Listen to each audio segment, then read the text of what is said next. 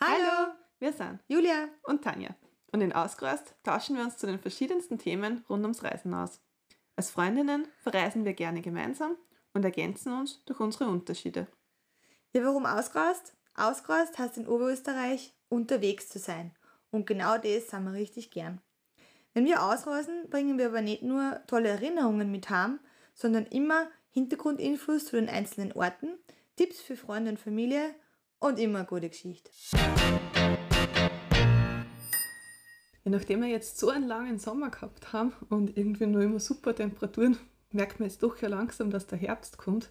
Und Herbst ist ja auch immer die Weinlesezeit und Mm. Und nachdem wir ja auch immer voll gerne Wein kosten und gut essen gängen, äh, ist es natürlich immer für uns, finde ich, die ideale Zeit, um was zu unternehmen und wieder mal auszureisen, oder? Ja, und zu genießen. Mm, genau. Aber Julia, wenn wir jetzt so Genuss- und Weinreisen, an was denkst du da? Ähm, an was denke ich da? Ich denke da an gemütlich zusammensitzen, an ein gutes Essen, an eine gute Unterhaltung, an keinen Stress haben, dass ich nicht irgendwo hin muss oder dass ich irgendwas machen muss, sondern ich habe Zeit, dass ich einfach ja, den Tag einlebe und das so nehmen kann, wie es kommt. Und was denkst du? Ja, wir sind gerade bei Weinreisen, denke ich immer an die Events, die es so rund ums Jahr gibt, um verschiedene Winzer kennenzulernen. Also es gibt ja zum Beispiel dieses Frühlingserwachen, wenn es draußen schon wärmer wird, oder eben jetzt im Herbst bei ganz vielen Orten das Martini-Loben. Mhm. Das ist einfach ein bisschen, gerade wenn man so ein bisschen in der Nebelzeit was unternehmen will und draußen das Wetter schon etwas unsicher ist, dann ist für mich auch Martini-Loben vor allem immer im Burgenland extrem schön, mhm. weil es dort oft einen richtig traumhaften Herbst gibt und vor allem beim Weinverkosten, man geht eh von Keller zu Keller, also man kann sich immer wieder aufwärmen. Das ist so meine Verbindung mit Weinreisen. Mhm. Burgenland. Ja, definitiv Burgenland. Und was ist da besonders wichtig bei solchen Genussreisen? Also was mir voll wichtig ist, dass nichts Überlaufenes ist, dass wir irgendeine kleine Pension haben, eine kleine Winzer, also jetzt kein Riesenweingut, was mehr oder mm. weniger Massenabfertigung ist. Und vor allem auch abseits vom Wein verkosten. Man hat ja doch auch dann einen ganzen Tag Zeit. Und du tut mal den ganzen Tag Wein verkosten? Ja, also ich nicht, muss ich sagen. Ich brauche dann schon immer ein bisschen ein Programm rundherum auch. Okay. Und möchte da einfach ganz gern was unternehmen können. Sei es jetzt mal wandern gehen kann, was anschauen kann, im Frühling oder im Sommer dann halt schon baden gehen oder Radl fahren oder so. Mhm. Also irgendwas drumherum. Das ist mir auf jeden Fall wichtig. Okay. Wie schaut das bei dir aus, Julia? Mm, ja, also ich bin zum Beispiel kein großer Fan von so Weinfesteln oder so irgendwas oder eben Martini-Loben. Das ist mir dann wieder zu viel, zu viel Leute auf einem Platz und zu viel Getrubel und zu viel Tamtam. Mir ist eigentlich lieber, es ist eher klar und überschaubar und eher so ein bisschen, was es hier gibt. Also ich bin in schon voll viele nette Ecken reingekommen, wo ich mir gedacht habe, boah, da war ich noch nicht, der Charme und das hat dann immer viel gut ergeben. Das ist eigentlich das, was mir, was mir wichtig ist, dass ich jetzt nicht im mega Trubel bin, nur weil da gerade Weinfest ist, dass ich da hin muss und dann unbedingt da jetzt um 2,50 Euro Achtel trinken. Das ist mir lieber, ich sitze irgendwo und es ist gemütlich oder ich habe einfach die Zeit, die ich brauche. Voll. Es genau. sind einfach verschiedene Urlaube, finde ich. Ja, voll. Ja so lernst halt irgendwo einmal mehrere kennen, aber man kann sich durchaus auch einfach auf einen einmal konzentrieren oder halt ein paar ausgewählte Genau, machen. Voll. Aber was ist da allgemein so Learnings von dir in vergangenen Weinreisen? Also ein wichtiges Learning, immer vorher was essen. oder kurz anlegen.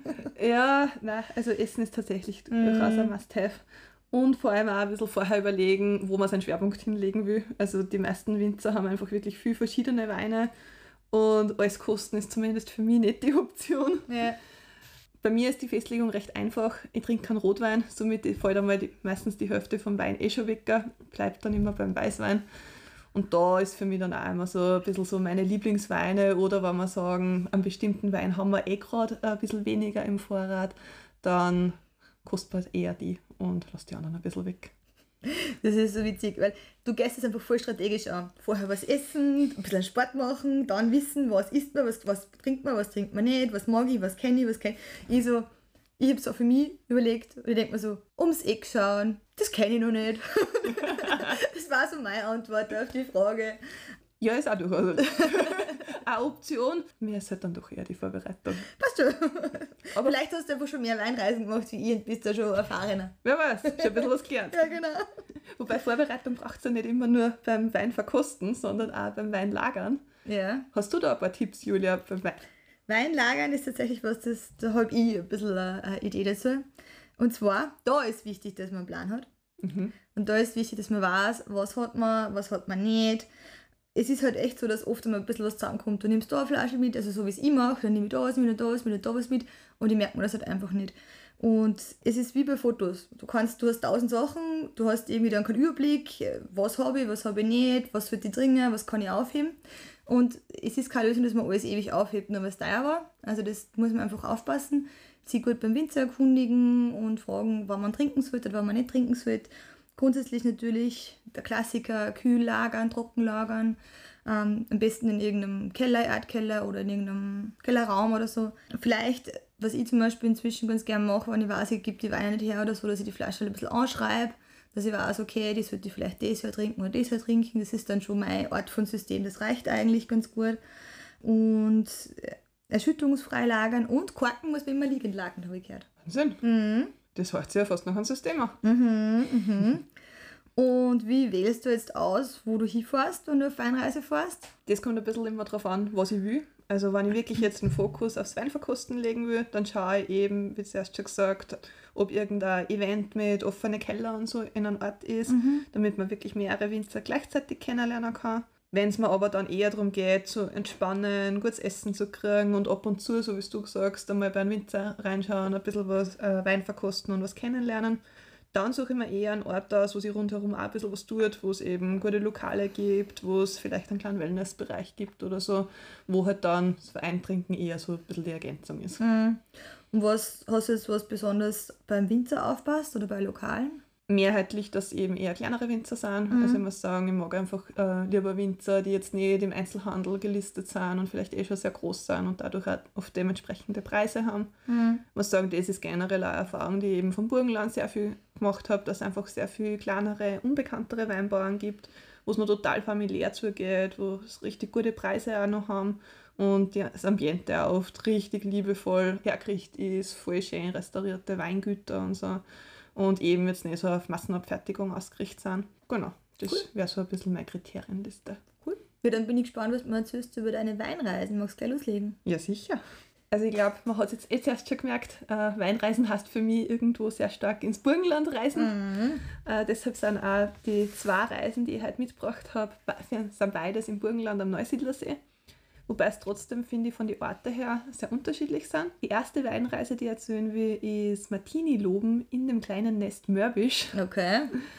Ich glaube, man kennt Mörbisch ganz viel von der Seebühne äh, im Mhm. Sommer, wo Musicals oder Operetten aufgeführt werden, wo durchaus auch eine gute Buchungslage in Mörbisch ist und ähm, viele Leute dort sind.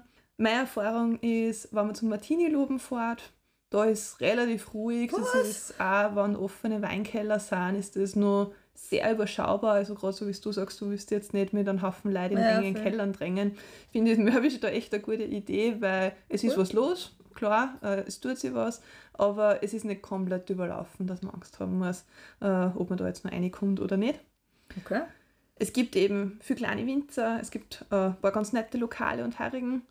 Und wie gesagt, man findet auch in den Kellern immer am Platz. Die Winzer nehmen sich immer extrem viel Zeit, äh, auch mit den Gästen ins Gespräch zu kommen, ähm, was über einen Wein zu erzählen. Also habe ich voll schön in Erinnerung. Und eben, wie zuerst schon gesagt, mir ist ja wichtig, dass man außerhalb vom Weinverkosten was machen Mhm. kann. Und auch da gibt es, finde ich, in Mörbisch ein paar ganz gute Möglichkeiten. Eine Möglichkeit, die auch im November noch super gut geht, ist, ähm, dass man spazieren geht. Und zwar, man kann von Mörbisch nach Rust gehen. Mhm. Ich glaube, Rust kennen die meisten wahrscheinlich. Mhm. Ist einfach ganz ein lieber kleiner Ort äh, am Neusiedlersee mit, kommt sind immer die Störche, von dem her kennt man es im November dann eher nicht mehr. Wobei ein paar bleiben mittlerweile übers Jahr auch schon dort, weil es Mhm. eh nicht mehr gefreut in den Süden zu fliegen. Und wenn man da nach Rust geht, geht man wirklich mitten durch die Weingärten entlang, vom Radweg entlang. Na cool. Und ist im Herbst halt wunderschön, weil die Weinblätter öfter schon verfärbt sind. Es ist auch, wenn es jetzt nebelig ist, meine, heuer- wir haben ja schon das Special mit Halloween gemacht. Es wirkt halt dann fast ein bisschen mystisch. Mhm. Gruselig? Aber Ja, wahrscheinlich, wenn wirklich viel neu ist, kann es auch fast ein bisschen gruselig werden. Also, Okay. wie es wir das letzte Jahr gemacht haben, war es halt gerade so, dass, ja, es war Nebel da, aber halt so, dass die Sonne durchgescheint hat. Hm, Also, cool. wahnsinnig schön. Rust ist eben zum Ansehen auch richtig schön. Ein idyllischer Ort, wo man wirklich super einkehren kann, wo man eben auf der Stachenwiese vielleicht auch noch ein paar Stachel sieht. Von der Gehzeit her ist circa insgesamt drei Stunden. Es ist aber alles komplett flach zum Gehen. Also Burgenland hat ja nur ein paar Hügel, die sind nicht in der Gegend. Und ist einfach total gemütlich. Aber du gehst hier und zurück. Genau. Okay. Gibt natürlich immer Möglichkeiten, dann auch wieder anders zurückzukehren. Aber, also wie gesagt, für uns war es eigentlich wirklich ein schöner Spaziergang. Man kann Russland einmal Mittagessen, also von dem her Sehr gut. passt das gut. Genau, und weil wir ja beim Thema Weinreisen sind, äh, möchte ich dir auch ein Weingut nur empfehlen von Mörbisch, was ich einfach sehr, sehr gut in Erinnerung habe. Und das ist das Weingut Fischl-Kranigsfeld. Mhm. Ähm, das ist ein Weingut, wo wir unabhängig vom Martini-Loben schon extrem oft dort waren, seit vielen Jahren immer wieder zum Weinverkosten hinfahren. Und für mich haben es einfach wahnsinnig tolle Weine zu sehr guten Preisen. Und auch einfach der Empfang, also gerade Moni und Andi, die eben die Winzer dort sind, Mhm. empfangen die Leute immer richtig herzlich. Äh, Man kann dort auch abseits von Veranstaltungen äh, sich zum Weinverkosten anmelden. Also wir haben das ja schon mal Mhm, gemeinsam genau. gemacht vor ein paar Jahren. Wir haben einen richtig coolen Weinverkostungskeller. Genau, und also wenn man sowas macht, auf jeden Fall genug Zeit einplanen. Also sie erzählen auch zu jedem Wein äh, einzelne Geschichten, ein bisschen Infos zum Weinbau im Burgenland, Infos zum Verkosten. Und als Tipp, wir haben das ja damals gemacht, man kann auch eine Jause dazu bestellen. Mhm. Somit kommt man Essen und Kosten dann gleich verbinden und hat eigentlich gleich einmal sehr viel gemütliche Stunden, äh, wo man eben einerseits Genuss beim Essen und Genuss beim Weinverkosten Genau. kombiniert hat. Ja, und sie haben ja ein Zimmer, gell? Genau, also, sind, also die Zimmer sind wirklich immer sehr, sehr gut gebucht, also da muss man recht bald dran sein. Aber auch auf jeden Fall voll empfehlenswert, vor allem im Hinblick auf das Frühstück dann immer. Mhm. Also auch das ist, wenn wir von Genuss reden, sehr, sehr besonders und einfach jetzt nicht nur das Standardfrühstück, sondern wirklich voll viel mit selbstgemachten Sachen. Voll liebevoll hergerichtet, ja. Mhm, Das kann ich mir erinnern. Genau. Und falls man nicht Martini-Loben in Mörbisch ist und im Sommer dort ist, dann kann man natürlich auch baden dort.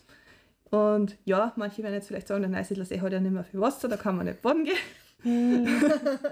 Tauchen kann man nicht. Das stimmt, da sieht man Spoiler halt auch nicht so viel. Aber man kann auch nicht wirklich tauchen. Aber man muss sagen, Mörbisch ist der Ort am Neusiedler See innerhalb von Österreich noch, äh, wo man noch am besten am Boden gehen kann. Also dort ist der Wasserstand noch ähm, um einiges tiefer als am Nordufer vom See. Also von dem her, auch wenn man baden gehen will, eine Empfehlung. Und es gibt auch kulturell ein paar Möglichkeiten. Also gerade im Sommer, eh, wie zuerst schon gesagt, es gibt die Seefestspiele mit Musical oder Operette. Und es ist nicht weit äh, zu den Opernfestspielen im Steinbruch in St. Margareten, was, muss ich sagen, fast ein bisschen mehr mein Favorit ist, weil einfach so mitten im Steinbruch eine Mhm, Oper anzuschauen äh, richtig cool ist. Und ja, also zusammenfassend finde ich, zur richtigen Zeit kann man im Mörbisch wirklich Wein, Genuss, Kultur und Sport super kombinieren. Cool. Und kann da recht viel draus machen. Mhm. Burgenland. Sehr gut. Ja, Mörbisch hat mir auch gut gefallen. Ja, Das war cool. Jetzt bin ich gespannt, im Gegensatz zu Mörbisch, du hast gesagt, das sind Unterschiede zwischen die zwei äh, Reisen, die du mitgebracht hast. Was Genau. hast du da als ja Pendant? mein Pendant zu Mörbisch ist Bodersdorf. Das ist vom geografischen her eher im Norden vom See. Aha, ja, ich glaube, das kennt man auch gut. Ja, genau, auf jeden Fall. Also ich glaube, äh, vom Fotomotiv her kennt man den Leuchtturm sehr gut. Der gehört zu Bodersdorf. Ähm, was der Unterschied ist, dass Bodersdorf um einiges belebter ist wie Mörbisch. Also es gibt relativ viele lokale Bars. Äh, Gerade im Sommer tut sie unglaublich viel. Also wenn man jetzt so wie du sagst, eher weniger die Menschenmassen will, dann ist Bodersdorf jetzt vielleicht nicht das Wahre. Ähm, wie gesagt, es gibt ein tolles Fotomotiv mit dem Leuchtturm. Da gibt es auch gleich eine Bar in der Gegend, wo man den Tag super mit einem Glas Wein oder einem Cocktail ausklingen kann, direkt am See, Sonnenuntergang Mhm. anschauen. Zahlt sich auf jeden Fall aus. Wie heißt die Bar, weißt du das? War nein, leider nicht. Aber wie gesagt, also auf Google beim Leuchtturm, es gibt nur den. Wir verlinken es, wir Ja. werden es finden. Sie haben auch einen super Wein, finde ich, zum Verkosten. Mein Gefühl vom letzten Mal verkosten war, dass das Preisniveau ein bisschen höher ist als in Mörbisch. Mhm. aber wirklich auch extrem coole Winzer. Und ich möchte auch da eine Winzerempfehlung natürlich noch anführen. Do it. Und das ist das Bio-Weingut Paya Paya. Okay. Hast du sogar schon mal Wein bestellt. Mhm. Die haben nur ganz wenige Sorten. Ich muss sagen, mein Favorit da ist der Rosé. Das ist tatsächlich ein Weingut, da kann man alle Weine durchprobieren, weil ich glaube, ich weiß nicht, sind es vier oder fünf Weine, es geht sich aus. Wir waren eben schon vor einiger Zeit einmal dort. Was mir an dem Weingut extrem äh, begeistert, ist, dass sie Kunst und Kultur und Wein kombinieren. Also zu dem Zeitpunkt, wo wir dort waren, haben sie eine vorher beeindruckende Fotoausstellung gehabt. Mhm. Äh, sie haben auch immer wieder eben so Kunstprojekte und man kann halt da gemütlich mit einem Glas Wein durch die Ausstellung schlendern, äh, die Bilder genießen und hat irgendwie so diese Kombi, was ich wahnsinnig spannend finde. Sind auch vom Ambiente, ist ein sehr modernes Weingut. Mhm. Ja, ist richtig schön, ist eben, wie gesagt, ist ein bisschen was anderes, ist wirklich sehr modern, schlicht, im Gegensatz zu den urigen Weinkeller, die mhm. wir jetzt mehr in Mörbisch gefunden haben. Ich bin mir sicher, die gibt es in Bodersdorf auch ganz viel. Bei uns war halt der Schwerpunkt einfach ein anderer. Und sie haben auch einen Heirigen, da waren wir zwar selber noch nicht, habe jetzt aber auch schon ein paar Mal gehört, dass der extrem toll sein soll. Also zahlt sich auch auf jeden Fall aus. Und wie gesagt, abseits vom Weinkosten hat man auch in Bodersdorf ganz viele Möglichkeiten, wobei da jetzt im Vergleich ein bisschen weniger dieses Theater, äh, den Theaterschwerpunkt. Aber wenn das Wetter mal nicht so mitspielt, es gibt zum Beispiel Schloss Halbtouren, die wechselnde Ausstellungen haben und definitiv kann man das immer besuchen. Und natürlich, wenn es jetzt sportlicher sein soll, es gibt richtig schöne äh, Spazier- und Radfahrmöglichkeiten. Die lange Lacke ist zum Beispiel nicht recht weit weg. Und man kann dort auch abseits vom Neusiedler See ein paar ganz coole Touren machen. Mhm. Bodersdorf ist auch ziemlich bekannt für Wassersport. In das stimmt, ja. Das ist tatsächlich ja. weniger mein Thema, aber ja, gibt es auf jeden Fall ganz viel. Mhm. Ich glaube, es gibt da so Wake, Wakeboard, Lift oder so. Das kann sein, das weiß ich also nicht. Ich weiß gar nicht genau. Da kannst du richtig, richtig Gas geben. Ja. Genau. Das waren meine zwei Reisen ja, cool. zum Thema Wein und Genuss. Sehr cool. Jetzt bin ich schon sehr gespannt. Was sind so die Reisen, die dir da im Gedächtnis geblieben sind? Ja, klassischerweise habe ich natürlich ganz was anderes mit. ähm, meine erste Weinreise geht in Süden von Österreich und war ins steirische Vulkanland. Wir haben da das Neujahr und Weihnachten 2021 verbracht, also zu einer Zeit, wo man eigentlich überhaupt nicht Wein reist. Ähm, wir haben Weihnachten dort gefeiert und sind dann kurz vor, vor dem Neujahr einfach weitergefahren. Steirisches Vulkanland, warum heißt das so? Äh, das ist äh, ein Gebiet, wo früher wirklich Vulkane waren und heute sind das relativ ja, sanfte Hügel und da ist drunter eben, weiß man geologisch, dass da Vulkane waren deswegen es spezielle Erde. Und deswegen darf man das auch Vulkanland nennen. Und auch die, die ganzen Weine sind in diese Richtung teilweise gebrandet. Genau. Wir waren da fünf Nächte und haben uns ein wunderbares, kleines, familiengeführtes Hotel gesucht. Das Meister hat das geheißen. Alles können nicht müssen ist ein Spruch und es ist, war einfach total nett, weil, ja, es war wirklich so. Man hat alles kennen, man hat nichts müssen, es war einfach angenehm, es war toll. Das ist auch genau der richtige Slogan für Genussreisen. Ja, ganz genau. Also das Hotel selber ist auch schon ein Genuss, weil es einfach für uns schon richtig ein schönes Hotel war. Das, was wir einfach gern haben. Es war ein angenehmes, ruhiges Hotel, eben wie gesagt familiengeführt, voll schöne Zimmer, mega geniale Aussicht. Also es war auf so einem kleinen Hügel mitten in die Weinberg und du hast da wirklich rundum blicken können, ähm, aber auch auf die Regensburg blicken können, das ist ja auch dort in der Gegend. Ähm, du hast dort voll schön spazieren können mit den Kunden und sie haben einen riesengroßen Frühstücksbereich gehabt mit Glas, wo du einfach wirklich beim Frühstück auszuschauen hast können, auch wenn es Winter war. Und leckeres Frühstück und sie haben auch so einen kleinen Weinkühlschrank gehabt, klarerweise, und eine kleine Küche, wo man halt auch Jausen machen hat können. Und die, die, die Hausfamilie ist nicht nur, äh, haben nicht nur ein Zimmer, sondern sie sind auch, sie haben eine hauseigene Sektmanufaktur. Oh. Genau, und da gibt es einen Vulkanlandsekt. Und das ist natürlich mega, wenn du da quasi Sekt nach der traditionellen Champagner-Methode gemacht einfach im Haus kriegst und, und das kosten kannst und dort einfach auch in diesem Weinkühlschrank dir jederzeit füllen kannst. Das ist natürlich zum Feste feiern genau richtig gewesen für uns. Also wärmste Empfehlung, diese Gegend zu besuchen. Oft einmal was, was man von uns aus vielleicht gar nicht so sehr am Schirm hat, weil ja einfach die Wachau und das Burgenland näher ist auf jeden Fall. Aber die Gegend ist richtig, richtig schön. Und selbst durch ruhigen Jahreszeit ist es echt cool.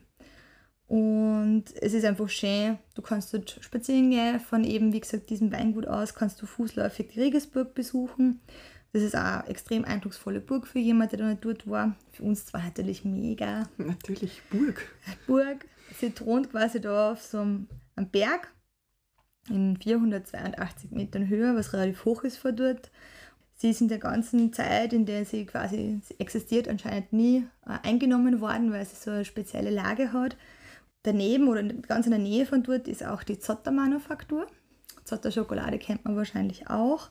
Und die Zotter Erlebniswelt, das heißt, es ist wirklich der Ort, wo die ganzen oder viele Schokolade hergestellt wird, wo einfach das ganze Wissen ist. Und da gibt es das Schokoladentheater, das kann man besuchen. Und oh, jetzt kosten. Also Schokolade ohne Ende, also das war mein Untergang. Ja, genau. Es ist, also am Anfang macht man nur von jedem drei, dass man schaut, dass man probiert. Am, am Ende denkt man sich so, na, also Tipp für Zotter, zurückhalten. Ja? Siehst du, da braucht man einen Plan, wie beim Weinkosten. Ja, genau. Also wirklich, ganz am Anfang denkt man sich, ich nehme nur ein Stückchen. Nein, tu es nicht, weil die richtig guten Sachen kommen ganz am Ende und du kannst essen, so viel du willst. Es ist richtig mega, aber am Ende denkt man sich so, ich kann nicht mehr. Das ist ganz schlecht. Also beim Zotter vorher überlegen, wie man das anlegt. Wichtig. Ähm, genau, es gibt diese Verkostungstour, aber es gibt äh, einen essbaren Tiergarten.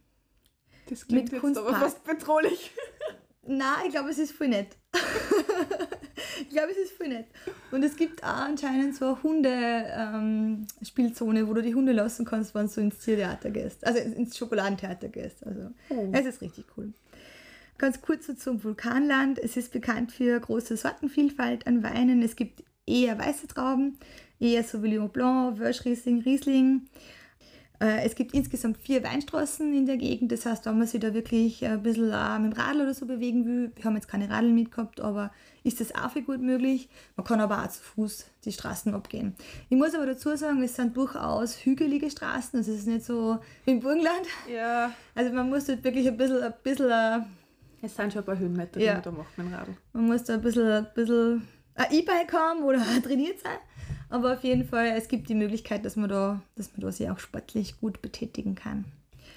Und falls die Schokolade zu geworden ist, ist zwar, glaube ich, weniger was für die, aber es gibt auch Gölles, den Essigproduzenten äh, direkt ums Eck. Ja, das stimmt. Genau. Also das ist wirklich, also es ist eine Region, die finde ich, also finde ich persönlich nicht so sehr auf meinem Radar war, was jetzt Wein und Genuss betrifft, aber es ist voll eine schöne Genussregion. Und, was ich auch noch dazu sagen möchte, nicht zu unterschätzen, wir haben dann einen Tag so ein bisschen einen Ausflug in Richtung Slowenien gemacht. Und das, was auf der Seite natürlich Weinland ist, ist auch auf der slowenischen Seite Weinland. Und da gibt es nochmal ganz, ganz, ganz, ganz, ganz viele tolle Weingüter, die man eigentlich noch überhaupt nicht am Schirm haben und die man eigentlich auch mal erkunden könnte. Also die Gegend ist sicher auch wunderschön und man jetzt mal anschauen. Ja, klingt nach einem Zukunftsplan. Ja, das wird mir angehen. Auf jeden Fall. Ja, das war mein erster Tipp. Was folgt drauf? Der zweite Tipp ist klassisch. Ich habe ganz lange nicht in Österreich gelebt, gebe ich zu. Und wie ich zurückgekommen bin und ich dann festgestellt habe, dass da die Wachau um die Ecken gibt, war dann dieses Wegziehen vom, in Nähe von Südtirol nicht mehr so schlimm. Also mein zweiter Tipp ist natürlich die wunderschöne Wachau. Ich bin großer Wachau-Fan. Und ja, ich glaube, das ist gut bekannt. Die Wachau erstreckt sich zwischen Melk und Krems. Das ist ungefähr 80 Kilometer die Donau entlang. Ähm, sehr markant, weil auch dort die Donau sich zwischen relativ hohen Hügeln für diese Gegend schlingelt. Und diese Hügeln sind eben mit Weingärten überzogen. Es ist eine sehr spezielle Region, weil einfach dort ist ein sehr gutes Klima, ein sehr guter Boden und dort kann man einfach super Wein anbauen. Genau, speziell, oder Reben, die für dort bekannt sind, ist natürlich der, der grüne Veltliner und Riesling, aber sie haben auch ganz viele andere Trauben. Also da ist man gut aufgehoben und ist natürlich in Österreich Top-Adresse. Was mache ich gerne, wenn ich in der Wachau bin? Ähm, wir sind ganz gern, also ein Weingut, das ich empfehlen möchte, ist das Weingut Polz. Das ist in, in Rossatz oder in Rüsdorf. Ähm, das ist gegenüber von Dünstein, auf der anderen Seite von, von der Donau. Also man muss ja da relativ früh entscheiden, auf welche Seiten von der Donau man fährt, Norden oder Süden. Und wir sind eigentlich dann ganz gern im Süden. Und das ist ein relativ kleines, familiengeführtes Weingut. Und das ist total schön, weil die haben einen extrem netten Garten, wo man draußen sitzen kann, wo man richtig leckeres Essen kriegt zum echt guten Preis. Ähm, das ist aber nicht überlaufen oder so, das ist am Radlweg entlang, aber da kommt jetzt nicht die breite Masse hin. Also es ist wirklich schön. Und sie sind total freundlich. Wir haben da auch mal einen Parkplatz in die Weinreben im Bus schlafen dürfen. Also die sind echt unkompliziert. Und das zahlt sich voll aus, dass man da tief fährt. Was ich dann empfehlen kann, ist, wenn man dann dort ist, kommt man theoretisch zu Fuß nach ähm, Rossatz gehen und nach Dürnstein fahren mit dem Schiff. Also da gibt es ein kleines Schiff, wo man hin und her fahren kann. Das heißt, das war eigentlich ein netter Ausflug. Ähm, nehmen wir auch Hunde mit und Kinderwagen, keine Ahnung, also Autos nicht, was ich weiß, aber Nein, ich. Personen gehen gut. Ja.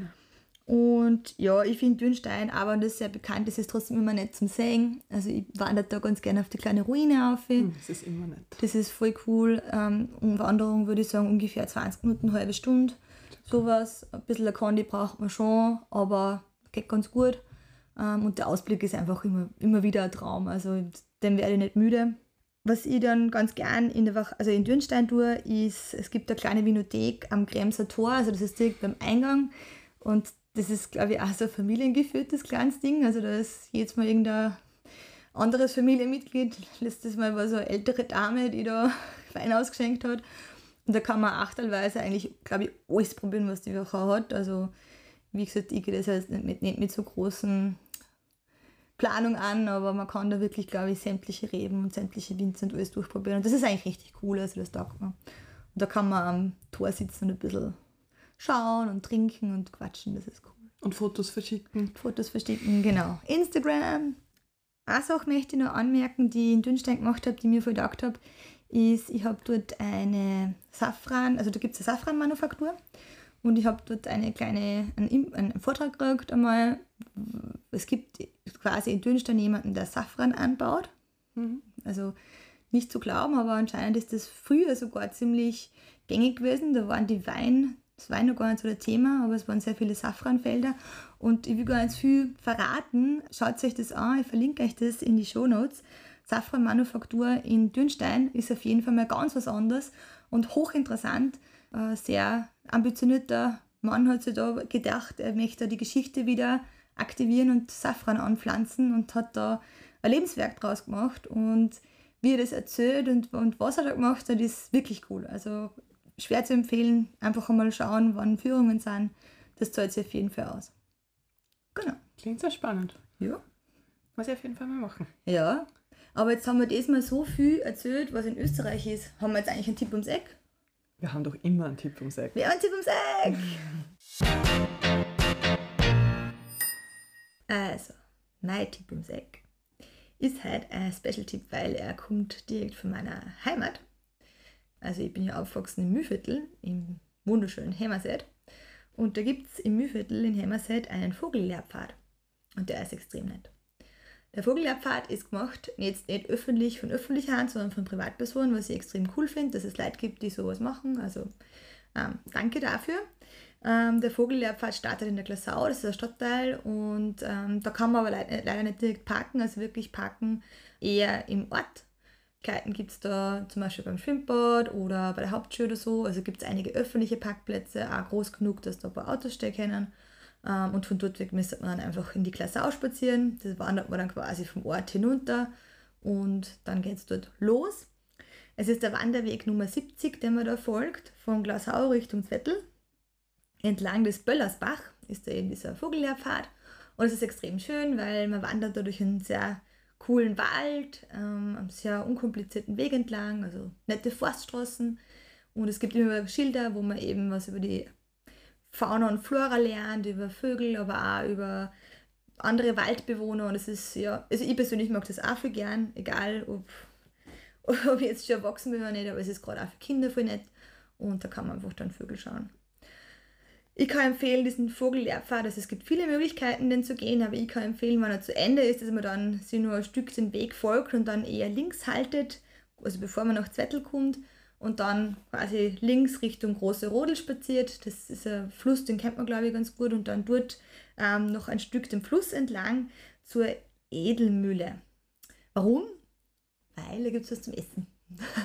Sind wir wieder bei den Genussreisen. Ganz genau.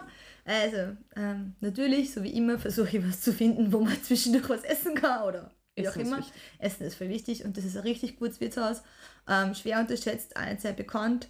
Haben wirklich, wirklich gute österreichische oder Mühlviertler Kost.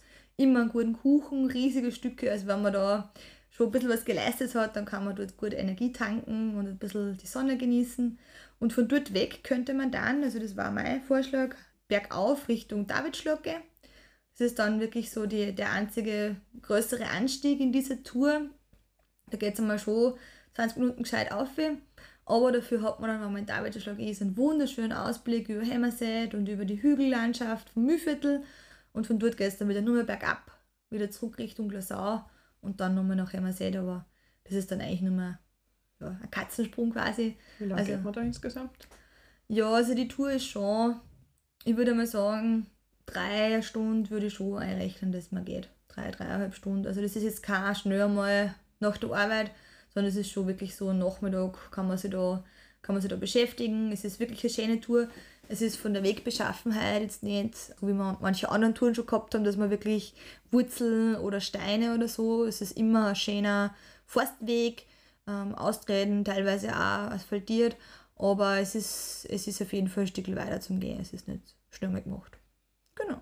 Aber klingt doch nach einem schönen Herbstwandertag. Ja, voll. Es ist auch im Herbst voll schön und im Herbst kann man dann ein bisschen besser vielleicht die Vogel sehen, weil nicht mehr so viele Blätter am Baum sind. Also es ist, es ist wirklich eine nette Tour. Ja, muss ich mir mal anschauen. Mhm. Was hast du mitgebracht, Tanja? Ich habe einen Tipp ums Eck mitgebracht, den wir erst Anfang Oktober gemacht haben. Mhm. Mm, Und das ist eine Radtour. Okay. Das ist, Erste Radtour? Ja. Das ist der R2-Radweg und das ist der Salzkammergut-Radweg. Mhm. Der ist grundsätzlich äh, längerer Radweg, also kann man auf mehrere Etappen machen. Der Nachteil von dem Radweg ist, er hat, wenn man gesamt äh, betrachtet, relativ viel Höhenmeter zwischenzeitlich drinnen. Naja, Salz kann man gut. Äh? Ja, genau. Wir haben uns jetzt den Teil ausgesucht, der flach ist. Bin nicht so der Höhenmeter-Mensch beim Radfahren, muss ich sagen. Verstehe. Ja. Und wir sind von Gmunden nach Bad Ischl gefahren. Cool. Es sind äh, auch Strecken 35 Kilometer. Mhm. Man fährt so von Gmunden bis Ebensee, fährt man immer am Traunsee entlang, äh, hat da wahnsinnig schöne ähm, Motive, auch immer wieder zum See, zum Traunstein hin. Ist richtig schön zum Fahren und auch wenn jetzt der Radweg ähm, zwar abgeteilt, aber parallel zur Straße läuft, äh, macht es absolut Sinn, weil ich finde, einfach im Auto äh, ist man trotzdem schnell unterwegs Mhm. und man sieht einfach viele Sachen gar nicht so. Und wir haben äh, an dem Wochenende die Maßen gehabt, dass äh, Teil der Straße gerade gesperrt war wegen Asphaltierarbeiten. Somit haben wir einfach das Glück gehabt, dass wirklich auch Verkehr nicht viel los war. Cool. Aber auch wenn mehr Verkehr war, muss ich sagen, ich würde es jederzeit nochmal machen. Also es ist einerseits am See entlang voll schön und dann auch, wenn man weiterfährt von Ebensee nach Bad Ischl, fährt man relativ viel an der Traun entlang. Ähm, ist richtig schön zum Fahren, ist voll gemütlich und Bad Ischl ist sowieso für mich immer ein Ort, wo ich einfach voll gern bin, wo ich voll gern durchbummel. Das finde ich wahnsinnig nett. Mhm. Kann man sehr, sehr gut viel Zeit verbringen. Ja, gut essen. Genau, also ich muss sagen, wenn es so Kuchen, Kaffee oder so geht, haben wir immer voll gerne mal, dass wir zum Zauner gehen. Diesmal beim Ausflug haben wir es leider nicht geschafft, weil wir ein bisschen knapp dran waren, nicht so viel Zeit zum Essen gehabt haben und uns dann nicht anstellen wollten, dass wir einen Tisch kriegen. Verstehe. Aber genau, also für euch, die aber früher weggefahren, weil man muss ein bisschen Zeit einplanen zum einerseits äh, Landschaft genießen, See genießen und ab und zu auch verschnaufen. Also für mich war es dann schon öfter so, weil ich ein bisschen eine Pause gebraucht habe. Ja, aber Tanja, muss ich dazu sagen, die ist voll brav, die tritt nämlich selber, die E-Bike. Ja, genau. Ich finde, das muss man auch merken. Ja, danke. Und wir sind dann alle dieselbe Strecken wieder zurückgefahren. Also es waren dann insgesamt so um die 70 Kilometer. Ja, das ist schon was. Ja, am Abend haben wir gemerkt, dass wir was da haben. Äh, für alle, die sagen, naja, 35 Kilometer reichen wir eigentlich auch schon und mehr muss jetzt auch nicht sein. Man kann auch von Bad Ischl nach Gmunden zurück mit dem Zug fahren. Also sprich, Hälfte der Strecke ist durchaus auch eine Option. Welche Option war dir lieber, dass du sagst, du fährst von Gmunden nach Bad Ischl oder von Bad Ischl nach Gmunden? Was würdest du mir empfehlen? Ja, es kommt ein bisschen drauf an, was man will. Also ich finde halt Ankommen in Bad Ischl wahnsinnig schön und wenn Ja. man dort einfach nur Zeit verbringen kann. Rein vom Radfahren ist es halt so, dass von Bad Ischl nach Gmunden Oh, wenn's plus geht. abwärts ist Genau. und somit zum Treten ein bisschen einfacher ist. Also da darf man dann selber entscheiden, wo seine Prioritäten liegen. Gut zu wissen. Genau. Ja, das war mein Tipp ums Eck. Cool. Und dann war noch mal die Frage, was machen wir nächstes Mal? Nächstes Mal, weißt du, was nächstes Mal schon ist? Na, Nächstes Mal ist es schon soweit. was ist denn? Es ist soweit. Es ist schon Weihnachten. Nein, es ist erst Ende November. Aber wir reden schon über Weihnachten. Ja, Gott sei Dank. Na. Adventzeit startet. Tanja. Okay. Es geht um Advent. Und es geht um Weihnachtsreisen. Mhm.